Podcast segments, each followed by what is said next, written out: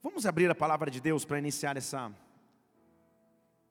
pregação dessa noite, esse momento de, de, de, compartilharmos da palavra dessa noite, num conhecido versículo de João capítulo 14.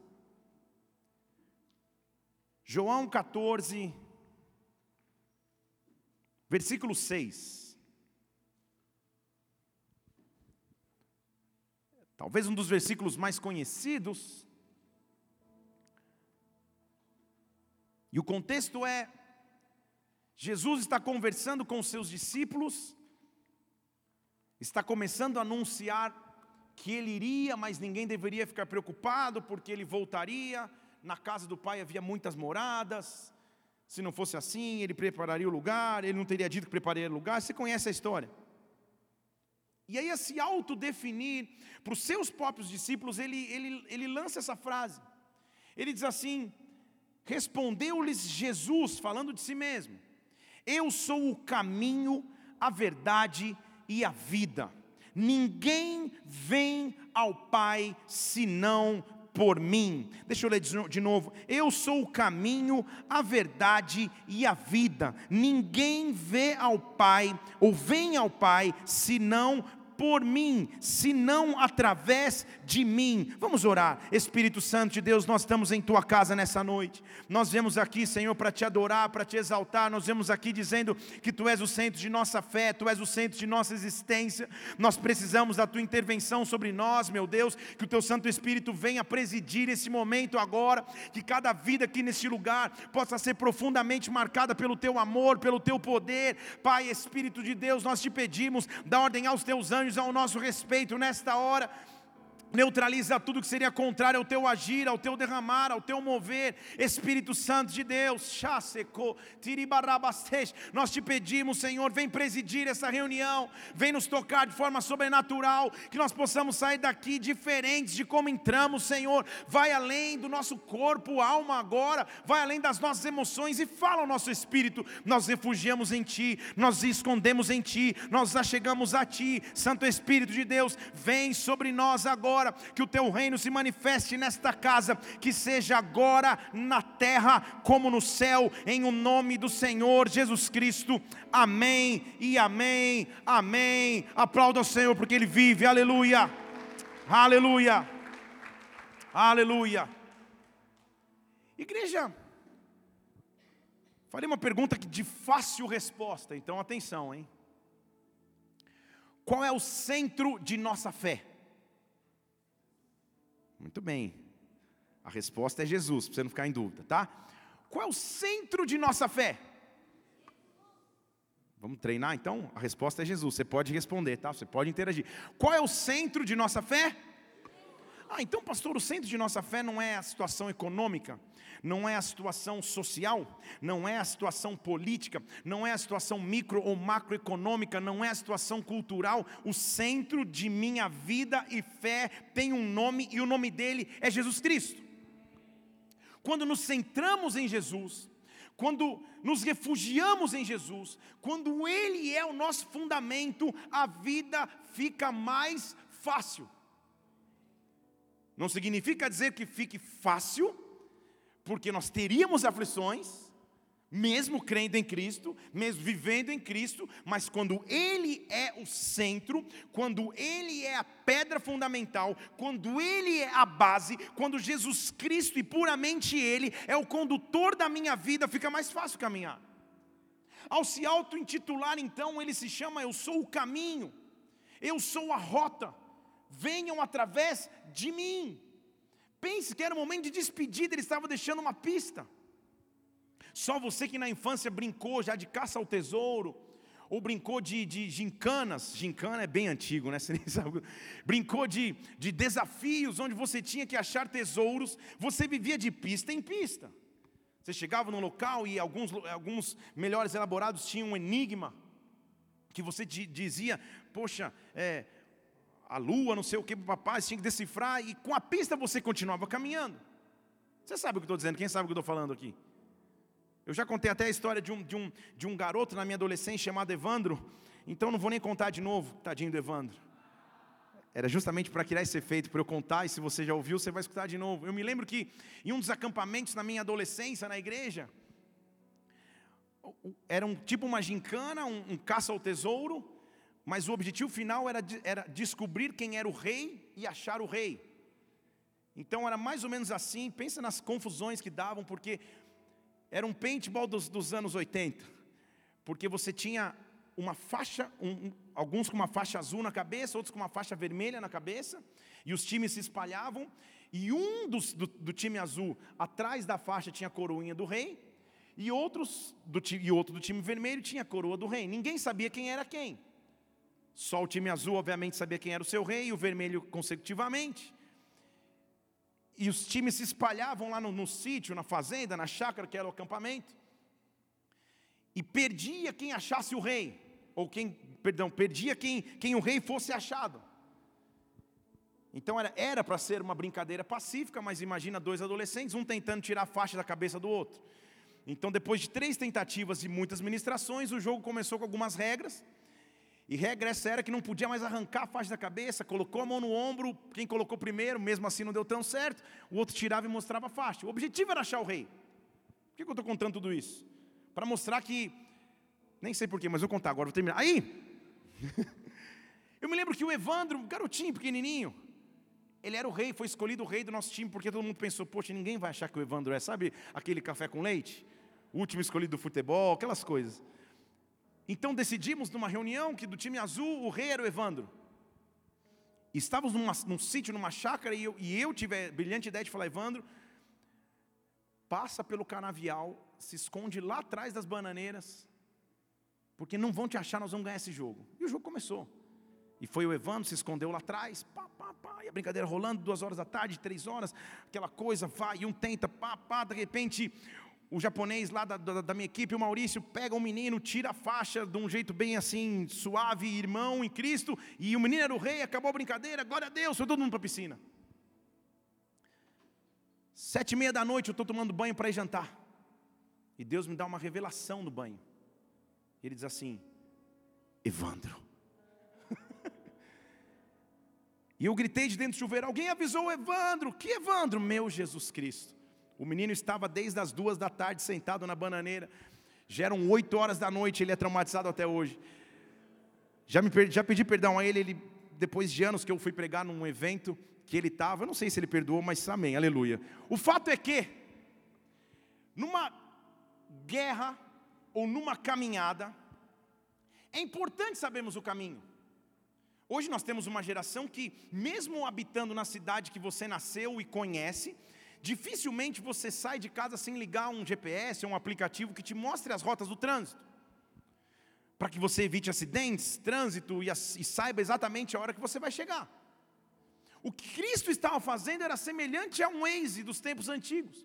Ele estava dizendo: discípulos, eu estou indo embora, mas eu sou o caminho, eu sou a resposta, eu sou a solução. Se você precisar de direção, o centro é Jesus Cristo. Se você precisar de refrigério, o centro é Jesus Cristo. Se você precisar de cura, o centro é Jesus Cristo. Se você precisar de motivação, o centro é Jesus Cristo. O caminho é Jesus Cristo. A minha vida está centrada nele, a tua vida está centrada nele a minha fé passa por ele e reside nele, ele é o centro de tudo que eu tenho, sou ou quero me tornar. Jesus Cristo é o centro da minha vida. Quando nós começamos a entender que este é o caminho que nós temos, a caminhada fica mais fácil. Algumas características da vinda de Jesus Cristo. Isso para mim que é a maior alegria da fé que nós professamos. Porque Jesus Cristo continuaria sendo Jesus, estando à direita do Pai, mas por escolha própria e por decisão junto ao Pai, ele escolheu vir. Deixa eu falar de novo, que esse é o título da mensagem de hoje. Ele escolheu vir. Ele não escolheu ser um caminho distante, ele escolheu ser um caminho próximo. Ele não escolheu ser um caminho que está distante, inabalável ou intocável, mas ele escolheu se transformar em carne para que eu pudesse ter referência visual de quem ele é. Então, tudo que ele fez enquanto esteve na terra, ou as características de sua vinda, continuam sendo para nós o caminho, continuam sendo para nós a direção, continuam sendo para nós o alimento que precisamos todos os dias. Então, quando há necessidade de respostas, não precisamos ir muito longe, é só buscar em Jesus Cristo. Deixa eu falar em português. Eu não tenho todas as respostas para você. Homem nenhum tem, instituição nenhuma tem, religião nenhuma tem, mas o autor e consumador da minha fé, o qual Paulo dizia que eu sigo olhando para ele, eu sigo com foco nele, Jesus Cristo, o meu rei, o meu Senhor, o nome que está acima de todo nome, este tem resposta para todas as coisas. Por isso nessa noite eu quero que antes de continuarmos, você dê mais uma vez fale palavras de adoração a esse Jesus que você mais uma vez diga o teu amor, tua entrega, tua rendição a esse Jesus. É sobre Ele que nós estamos, é a Ele que nos curvamos, é somente a Ele que adoramos. Não há outro nome maior do que o nome de Jesus, não há poder maior do que no nome de Jesus, não há sobrenatural maior do que o nome de Jesus. Esse é o nome mais poderoso que existe, nome que acaba com o mal, nome que vence as trevas, nome que acaba com a escassez, nome que acaba com a tristeza, o nome de Jesus, ao nome de Jesus Cristo, todo joelho se dobra, toda língua confessa, Ele é Senhor. Agora eu não sei se você percebe comigo, ou se é só um devaneio meu, mas só de mencionarmos o nome de Jesus, a atmosfera muda. Vocês percebem isso junto comigo? É o nome de Jesus Cristo. O nome de Jesus Cristo carrega consigo a missão e o caminho ou o preço que ele pagou ao vir. João tem como objetivo apresentar Jesus Cristo. Cada evangelho tem uma missão, e João assume a missão de apresentar Cristo como homem. E ele então começa o seu, o, o seu evangelho em João capítulo 1 dizendo: No princípio só tinha verbo o verbo antes estava lá com Deus, João capítulo 1, 1. E o verbo na verdade era Deus. Ele estava no princípio com Deus. Mas todas as coisas foram feitas por intermédio dele. Sem ele, nada do que foi feito se fez. Você sabe quem que é o verbo que ele está dizendo aí? Quem que é o verbo que ele está dizendo? Quem que é o verbo que ele está dizendo? Ah, então ele diz assim: há um intermediário pelo qual todas as coisas foram feitas, ele estava com Deus desde o princípio, nele estava a vida, a vida era a luz dos homens, e a luz que tem nele resplandece sobre as trevas, as trevas não podem prevalecer contra ela. Aí ele conta testemunho: houve um cara chamado João. Esse João veio como testemunha, só para dar testemunho da luz, para que todos crescem através dele. Mas João por si só, ele está falando de João Batista, não era luz. Ele veio para testemunhar a luz, pois a verdadeira luz que ilumina todo homem estava chegando ao mundo. Deixa eu falar de novo: a verdadeira luz que ilumina a minha, a tua caminhada, estava numa viagem para chegar ao mundo. Estava ele no mundo e o mundo foi feito por intermédio dele, mas o mundo ainda não o conhecia. Ele veio para os que eram seus, mas os seus não o receberam. Mas a todos quanto o receberam, aos que creem no seu nome, deu-lhes o poder de se tornarem filhos de Deus, que não nasceram da carne, nem do sangue, nem da vontade do homem, mas através de Deus. E o Verbo se fez carne e habitou entre nós, cheio de graça e verdade. Nós vimos a sua glória, glória como filho único do Pai. Então, igreja, a primeira coisa que a escolha dele de vir me traz como benefício é que hoje eu posso ser filho de Deus. Já ouviu um ditado popular? Quem já ouviu aqui? Todos são filhos de Deus. Esse ditado contradiz esse versículo bíblico, que diz que a todos que o receberam, que creem no seu nome, estes têm o poder de se tornarem filhos de Deus. Não eram, se tornaram. Estão comigo? E se eu sou filho agora, eu me tornei filho, eu sou participante de uma herança. A primeira coisa que Cristo fez e que o nome de Jesus Cristo, centro da minha fé, me dá é a autoridade de ser chamado filho. Eu não sou mais servo, eu não sou mais só amigo, agora eu sou filho. E se eu sou filho, eu tenho uma herança e eu posso chamar Deus de Pai. E além disso, Ele me dá autoridade e acesso à glória, à presença ao sobrenatural, aquilo que o homem não tinha como tocar. Sabe o que eu estou dizendo? Eu e você, no, no secreto dos nossos lares, ou no local público, aonde o nome de Jesus Cristo for clamado, exaltado e honrado, a glória dele se manifesta, a presença dele invade o ambiente, não há nada que possa interromper o agir deste nome, deste sacrifício chamado Jesus Cristo. Ele é o centro da minha vida, Ele é o centro da tua vida, é por Ele que nós vivemos. E quais são as características de andar com o nome de Jesus cravado em nosso ser, tatuado em nosso espírito? Você não precisa tatuar, se assim não quiser. Se eu fosse fazer na testa, dá para fazer o Salmo 119, mas no seu espírito, se você caminha com as características desse Jesus, você caminha com as características deste caminho. Deixa eu dizer, nós não precisamos mais andar perdidos. Nós não precisamos mais andar correndo atrás de respostas aqui e acolá. Nós já temos um caminho que escolheu vir por mim e por você. Caminho esse que me fez chamado de filho, caminho esse que me dá acesso à sua glória. Agora, quais são as características de ter Jesus Cristo como centro da fé? De ter Jesus Cristo como centro da fé. Sabe por quê?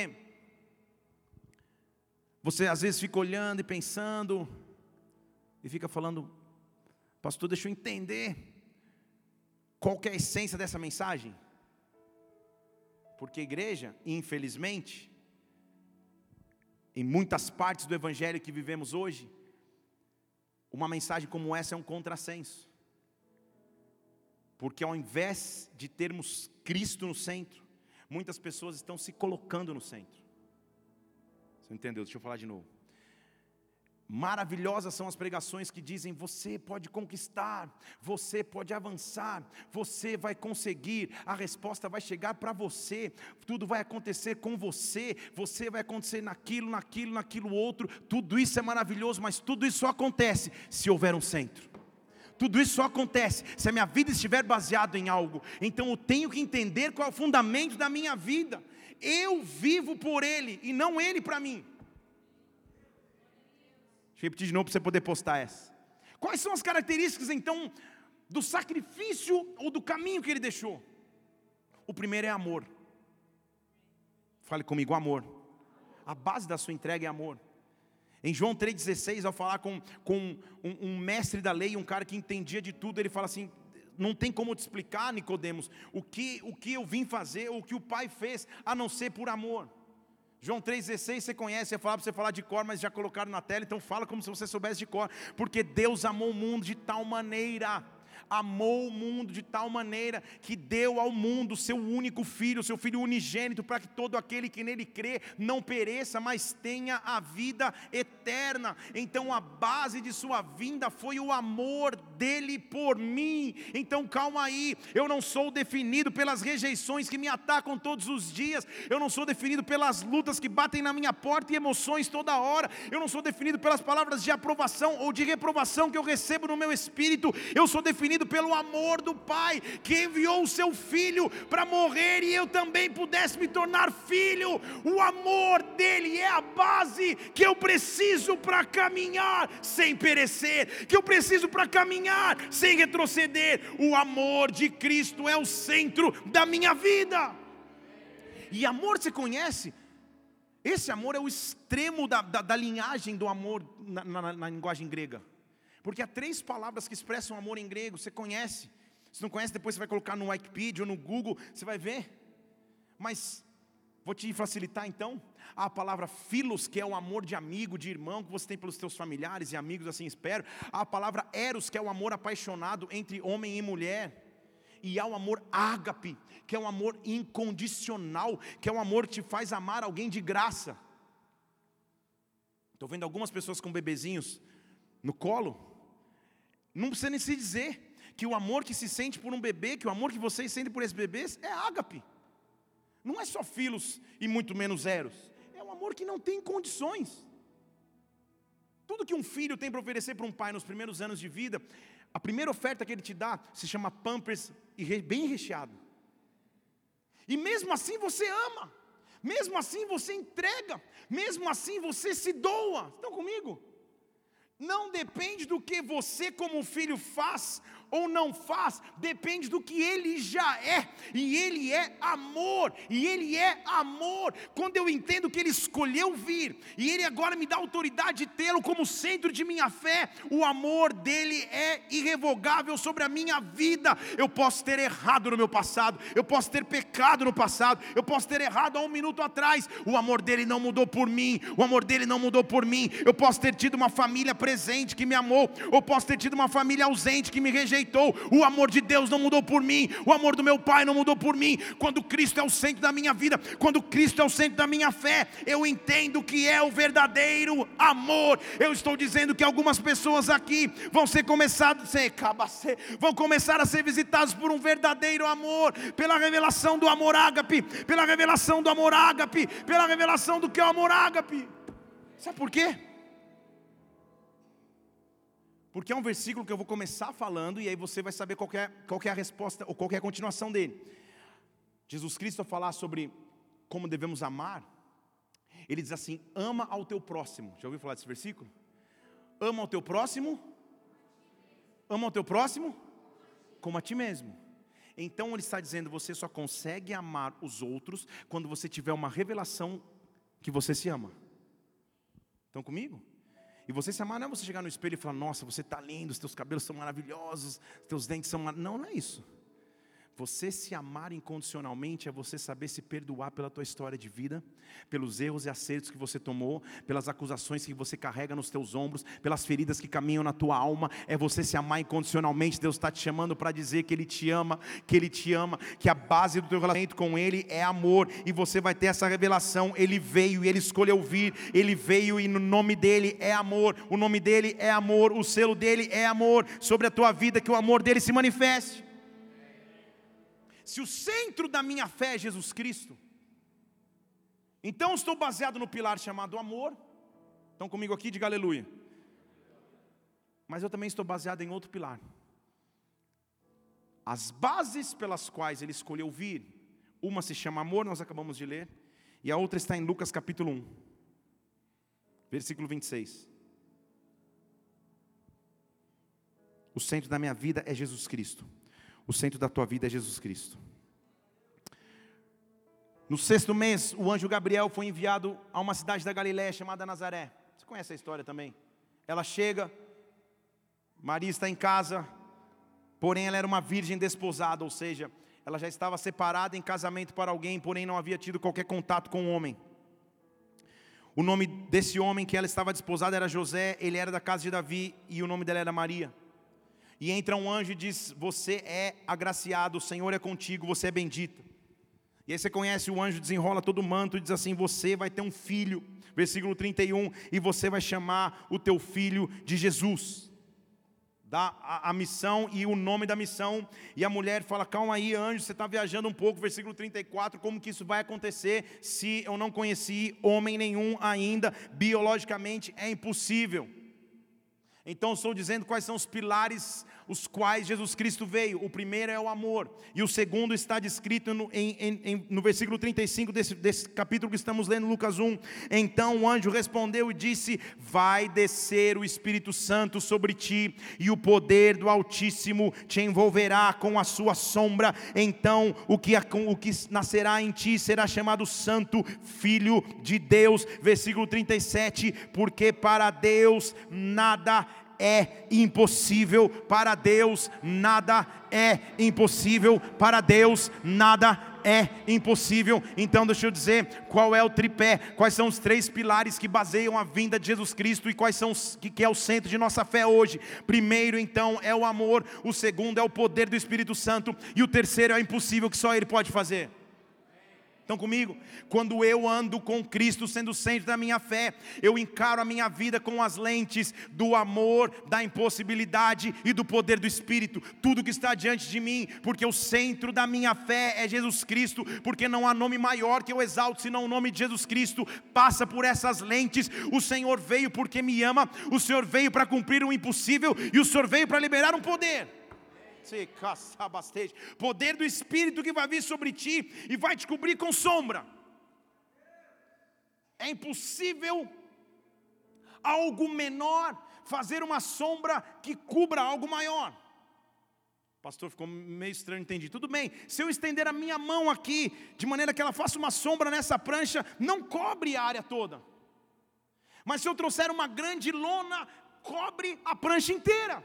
Então ele está dizendo: o poder do Espírito vai te cobrir com uma sombra. Em outras palavras, e no original grego do texto, vai te envelopar, vai te abraçar. O salmista já tinha essa revelação no Salmo 91, quando ele diz: Aquele que habita no esconderijo do Altíssimo descansa na sombra de um Deus que tem todo poder, de um Deus onipotente. Então entenda, meu amado irmão, quando eu creio em Jesus Cristo e Ele é o centro da minha fé, a caminhada fica mais fácil, porque eu não sou maior, eu sou menor. Ele me cobre, cobre com o quê? Com o poder. Ele me faz andar em impossibilidade, com uma certeza no meu coração. Ele me ama, Ele me ama, e não há impossíveis para um pai que ama um filho.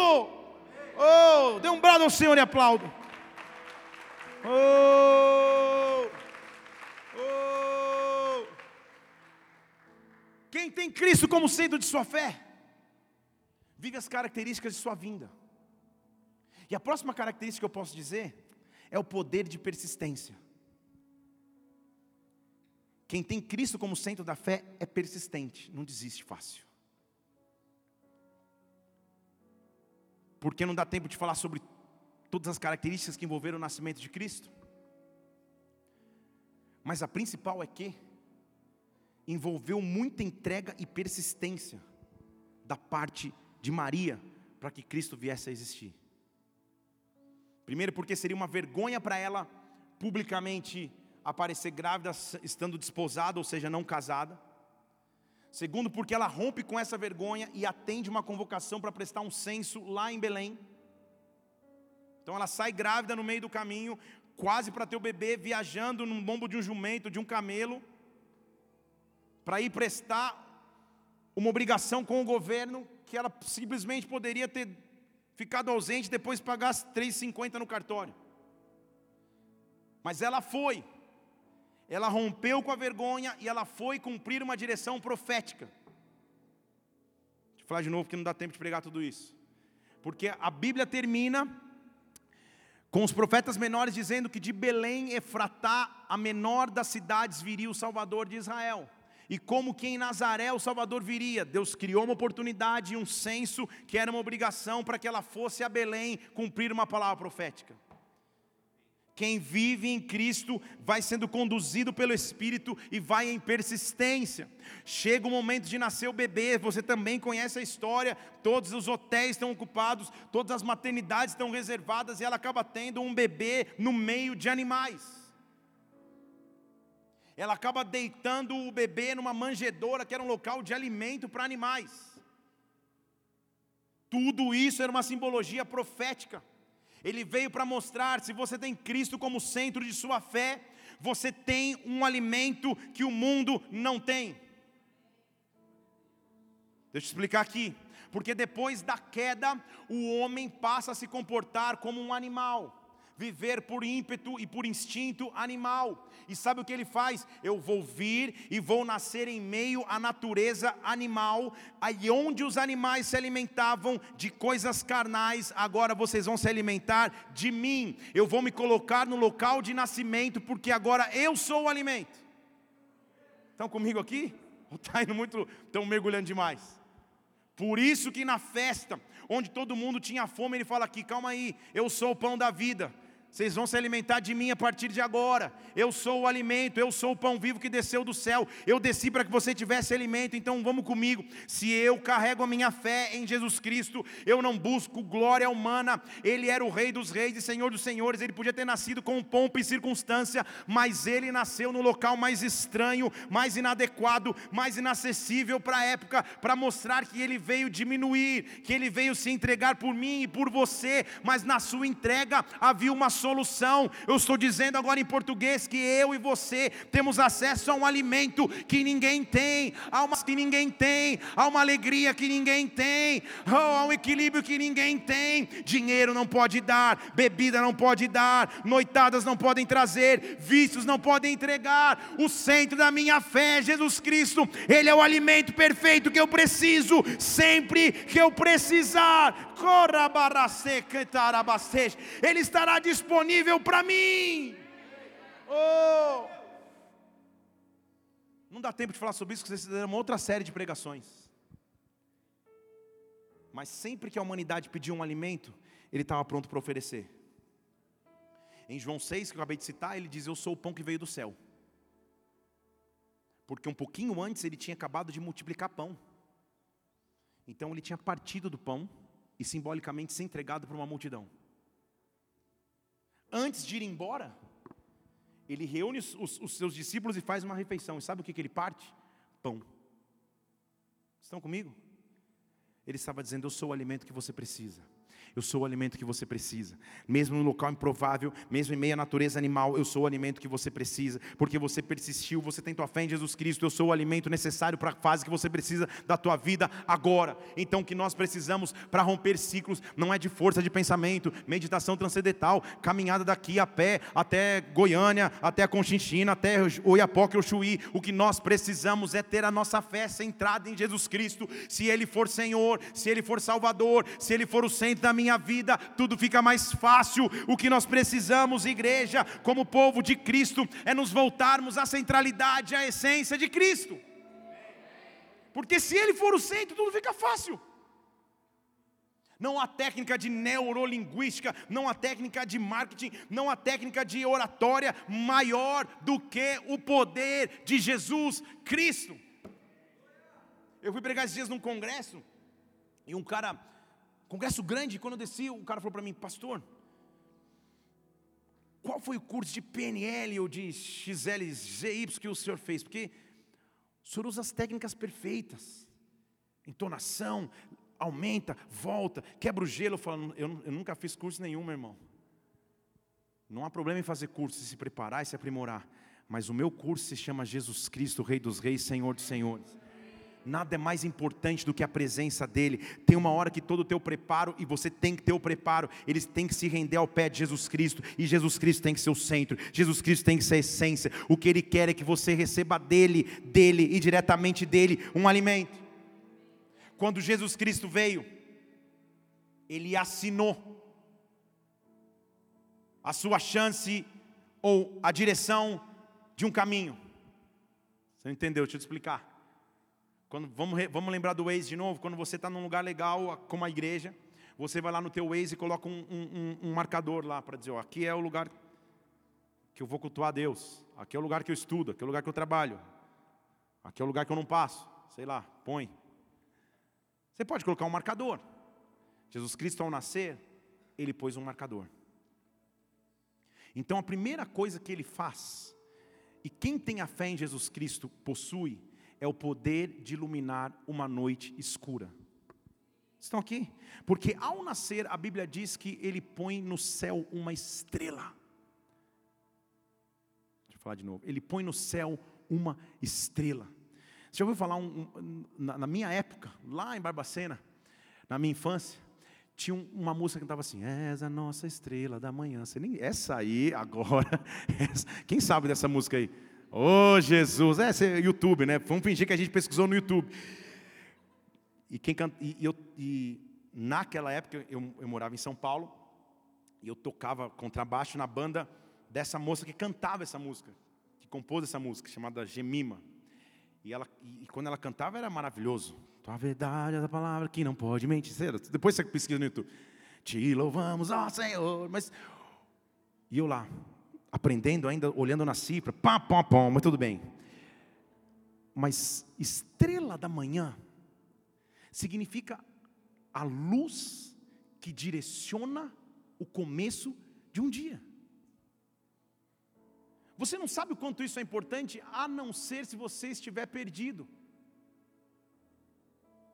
Porque se você está numa navegação, num mar escuro, sem instrumentos que te, que te guiem, se você enxerga ao longe um farol, uma luz, essa luz pode ser tua guia. Essa luz pode ser tua direção. Por isso que ele diz que ele é a lâmpada para os nossos pés, a luz para os nossos caminhos. Por isso que ele diz que nós vimos a sua glória. Então deixa eu dizer, se você tem como centro de sua fé Jesus Cristo, você carrega consigo uma luz você carrega contigo uma luz, você carrega uma luz que brilha na área mais escura da sua vida, na situação mais escura da sua vida. É só clamar o nome de Jesus, é só dizer Jesus, Jesus, Jesus, Jesus. Oh. E a estrela da manhã, o farol da tua alma começa a se manifestar. Ele nasce e ao nascer ele marca o céu. Eu estou aqui. Se quiser me buscar, olha para cima, eu estou aqui. Não dá tempo de pregar sobre isso, mas Deus já tinha dado a dica também, porque a palavra é toda interligada. Deus falou para Abraão: Abraão, quer saber qual é a tua descendência? Conta as estrelas, olha para a estrela. Hashtag, fica a dica, Abraão. Você não vai entender agora, mas vai ter um dia que o povo vai entender. Lá em Brasília, em 2018. Quando ele fala para Abraão contar a estrela, ele está dando um caminho. E aí, quando Jesus Cristo nasce, tem uma estrela. E diz a Bíblia que os três reis magos vêm em direção. E está falando, pastor, acho que eu dei uma cochilada, a gente está na noite de Natal. Não, não tem que se pregar de Jesus Cristo na noite de Natal. Estão comigo? Então os três reis magos, e até porque, abrindo parênteses, o Jesus Cristo do Natal não é o nosso Jesus, aquele bebezinho inocente, uh, na manjedoura no meio dos bois. Não, claro, é lindo, maravilhoso, mas o meu rei já não está mais lá. Vou chegar lá, muito bem. Aí, os três reis magos vêm em direção a Jesus Cristo. E os presentes que eles trazem a Jesus Cristo mostram o que baseia a nossa fé nele. Alguém lembra comigo que ele trouxe? Um Play 4, FIFA 19. O que, que eles trouxeram de presente? Tipo, cada um trouxe um presentinho para não chegar de mãos vazias. Um chegou e trouxe ouro. O outro trouxe. E o outro trouxe mirra. Ouro, incenso e mirra. Eles vêm e porque eles estão mostrando que agora a humanidade vai centrar a sua fé naquele que veio por mim e por você, a humanidade então vai simbolizar o que Jesus Cristo representa para ela. E talvez inconscientemente, liderados por Deus, eles trazem presentes que simbolizam algo profético.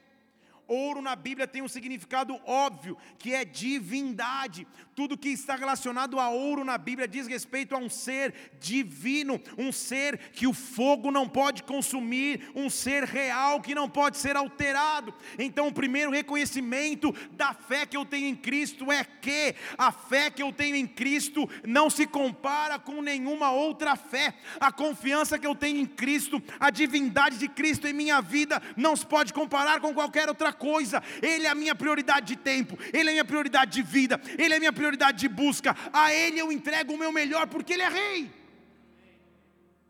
Aí o outro vem e entrega um incenso, que era uma resina extraída de uma árvore, que foi introduzida pelas, pelos viajantes naquela região, que predominantemente era usada para se queimar óleo.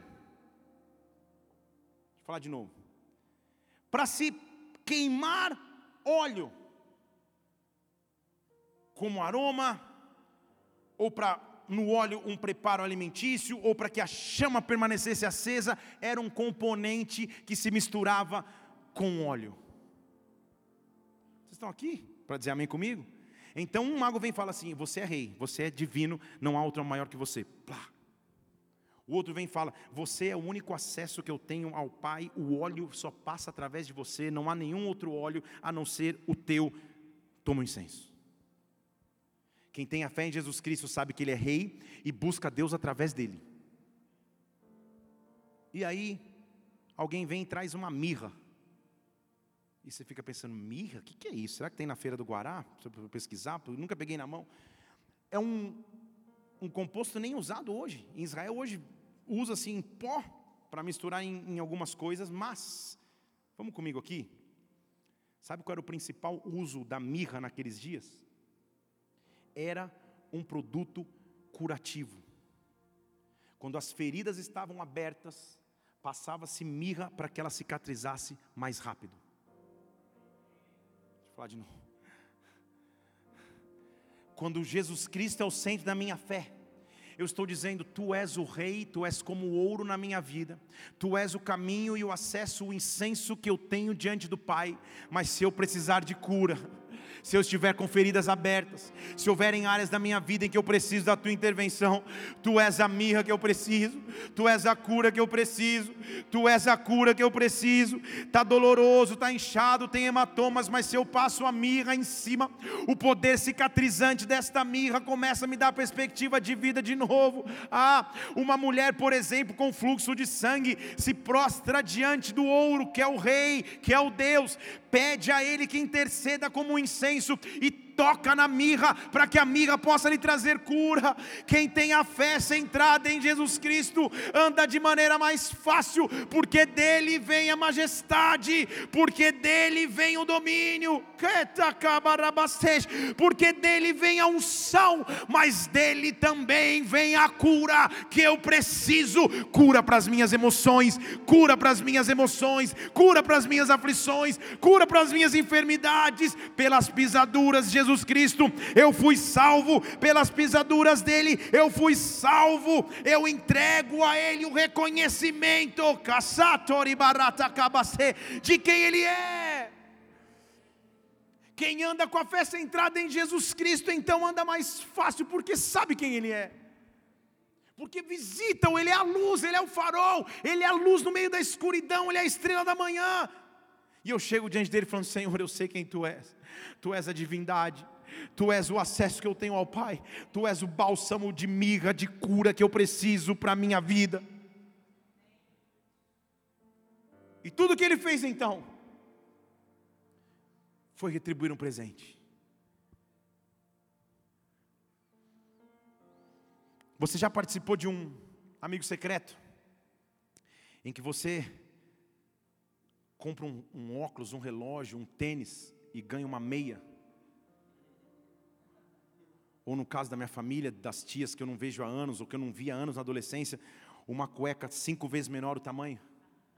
Tipo assim, qualquer comparação o nível de presentes. Você talvez já tenha escutado falar sobre uma lei que se usa muito na diplomacia, que é a lei da reciprocidade. Ou seja, o que um país faz no relacionamento com o outro é devolvido da mesma maneira. Exemplo: é necessário um americano tirar um visto para entrar no Brasil, como o brasileiro precisa de um visto para entrar nos Estados Unidos, e assim consecutivamente. Jesus Cristo, ele age na lei da reciprocidade. Nós esperamos que ele haja, na verdade, ele espera a nossa atuação em fé. Tudo que ele faz é recíproco, é em resposta à nossa situação. Estão aqui comigo? Então, quando ele nasce bebezinho, na manjedoura, o homem age e entrega para ele um presente. Ele diz assim: fiquem tranquilos, eu vou apresentar minha lei da reciprocidade. Eu vou ser recíproco. Eu vou ser recíproco. Porque na verdade eu sou a resposta da reciprocidade na humanidade. Pastor, não estou entendendo, já vou, já vou te explicar. Guarda isso comigo. Porque se ele foi presenteado, agora chegou a hora dele entregar um presente. E com isso eu quero concluir, nos próximos 42 minutos que me restam. João 14. Teve um visitante que falou: Falei que era furado. Estou brincando. João capítulo 14, versículo 1. A Bíblia diz assim: Não se preocupa mais no seu coração. Crê em Deus, crê em mim. Não se preocupa mais. Crê em Deus, crê em mim. O original desse texto é grego. Eu vou tentar ler em grego para mostrar a você que eu li no Wikipedia. Eu vou ler algumas palavras-chave com o grego. Ele diz assim: não taraço seu cardia pistel. Você pode chegar em casa e falar: aprendi grego. Estou top, subi de nível. Não taraço seu cardia pistel. Em outras palavras, não agite mais o teu coração. Descanse, creia. Então a frase que ele escolhe deixar para a humanidade é: gente, sem pânico, descanse. Lá na casa do meu pai tem moradas. Se não fosse assim, eu não falo, eu não falo para vocês que eu vou parar um lugar. Eu vou. Eu vou preparar o lugar e eu vou voltar outra, outra vez para vocês. Para que agora, onde eu estiver, vocês também estejam. Ele está falando com seus discípulos. Vocês sabem para onde eu vou, vocês conhecem o caminho. Como eu amo, como tem um Tomé, que quando não tem ninguém entendendo, ele se levanta, sabe? Quando você está na, na, faculdade ou na escola e o professor está explicando e parece que ele está só olhando para você, você não está entendendo nada, você fica. Tipo quando o pastor está olhando para você, você fica. Mas lá no fundo você está, não estou entendendo nada. Sempre tem um Tomé que levanta a mão e fala: Calma aí, tá, já não estou entendendo mais nada. Você está falando que vai, volta, tem um caminho. Que caminho é esse? Explica, não estou entendendo. Será que dá para desenhar? Não estou entendendo mais nada. Subiu o nível da conversa. Ele fala assim: Chegou a hora do meu presente. Chegou a hora da minha lei da reciprocidade sobre a humanidade. Eu sou o caminho, a verdade e a vida. Ninguém pode chegar ao Pai se não for através de mim. Eu vim para que vocês possam agora ter vida que vocês jamais teriam. Eu vim entregar a minha vida pela humanidade. Eu só estou devolvendo um presente. Pastor, que presente é esse? Ele não deu mirra de novo, não deu ouro de novo, não deu incenso de novo, não deu mesmo, porque não é esse presente que ele está devolvendo. Eu não falei que ele é recíproco. O povo de Israel é o povo chamado judeu, não é isso? Povo judeu, povo de Israel. Qual é o patriarca mais conhecido da nação judaica? Abraão. Tem muitos filhos, muitos filhos ele tem. Eu sou um deles, você também louvemos ao Senhor. Abraão, Abraão é o pai da nação judaica. Estão comigo? Estão acompanhando aqui? Chegou a hora dele dar um presente de volta. Um dia, o pai chega para Abraão: Abraão, você é o pai dos judeus. Eu quero teu filho, me dá. Vocês estão aqui?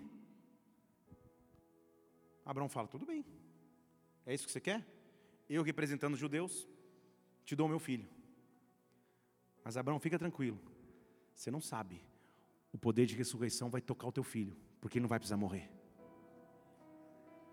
Estão aqui? Os anos passam. Só que a memória dele dura para sempre. Lá na frente, a reciprocidade tem que acontecer. Agora o povo judeu. Pai, nós queremos o teu filho. Vocês estão aqui? Pai, nós queremos o teu filho. Calma, deixa eu pesquisar aqui. Pesquisa lá, Gabriel, pesquisa aí, entra aí no, no, no Google, pesquisa na Barça. O que, que aconteceu quando o povo judeu foi desafiado a entregar um filho? É, Deus, eles entregaram. Ah, então eu posso ser recíproco. Eu posso devolver o presente. Vocês estão aqui? A humanidade pode ter a vida centrada em Cristo. Ah, mas Cristo vai ter que morrer na cruz. Não. Assim como Isaac não precisou morrer, Jesus Cristo também não precisou morrer.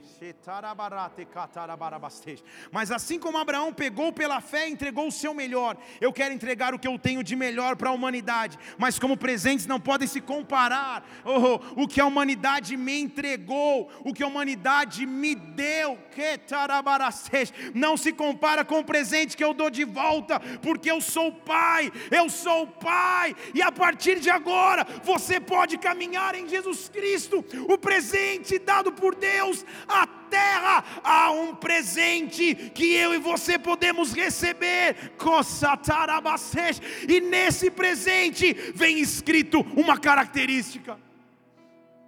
Esse presente está descrito em Colossenses capítulo 1, versículo 19. Coube a Deus, decidiu-se em Deus que nele, Jesus Cristo, habitasse toda a plenitude da divindade. Tudo habitou nele. E Ele veio para nos presentear, Ele veio para que através da Sua cruz nos trouxesse paz. E através de Sua cruz reconciliasse todas as coisas, as que estão na terra e as que estão nos céus.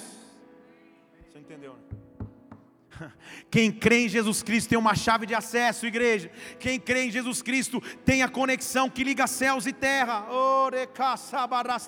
Ele, através da cruz, conecta céu e terra. Ele é a figura. Vamos mais fundo, só um pouquinho, só para você ficar estudando depois. Ele é a figura que Jacó viu quando colocou a cabeça num travesseiro de pedra e uma escada ligava o céu e terra com anjos que subiam e desciam. Jesus Cristo é a escada que eu precisava para subir, para ter acesso ao Pai, porque Ele, ao chegar diante do homem, disse assim: a partir de agora vocês vão orar desta maneira. Pai que era meu, agora é nosso. Só aí já podia acabar a oração. Pai que era meu, agora é nosso. Faz o favor, Pai, traz o teu reino. Em outras palavras, eu não quero subir na escada e morar no céu, não. Eu consigo viver o teu reino ainda na terra. Eu consigo chamar o céu ainda para a terra. A cruz reconciliou os céus e terra. Venha o teu reino, seja feita a tua vontade, que seja feita agora na terra como é no céu. No céu não há enfermidade, no céu não há escassez, no céu não há temor, no céu não há tristeza, no céu não há desespero. Eu, porque creio em Jesus Cristo, tenho autoridade de dizer: atmosfera do céu venha sobre a terra, atmosfera do céu venha sobre a terra. Jesus Cristo, nome mais poderoso, acima de todo nome, venha com o teu reino sobre mim. Me faz parte da família celestial eu jamais teria esse acesso, você jamais teria esse acesso, mas ele diz assim, versículo 20: Ele me reconciliou, Ele uniu céu e terra. Aí você fala, quem? Eu também? Não, eu não, eu, você não sabe, Deus. Deus sabe, mas você não sabe, pastor, tudo que eu já fiz. Ih, você não sabe. Ele fala, você mesmo, versículo 21. Você, que antes era estranho, inimigo do entendimento, ou seja, burro, inimigo do entendimento, fazia as coisas com obras más, agora, contudo, ele te reconciliou na sua própria carne, pela morte da carne, que agora então você pode se apresentar diante dele, e assim que ele te enxerga, santo, sem defeito, irrepreensível o centro da minha vida, da tua vida, o centro da minha fé se chama Jesus Cristo, Rei dos Reis e Senhor dos Senhores. A minha oração é que você saia daqui nessa noite e onde você chegar, o reino dele chegue junto. Onde você chegar, o céu se manifeste, a glória se manifeste. Não há nada mais poderoso e mais profundo do que Jesus Cristo. Dê um braço ao Senhor e aplaudo neste lugar e adoro. Oh!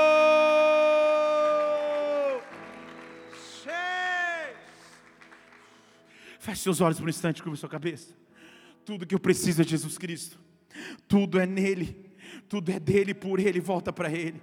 Tudo que eu preciso é de sua glória. Oh!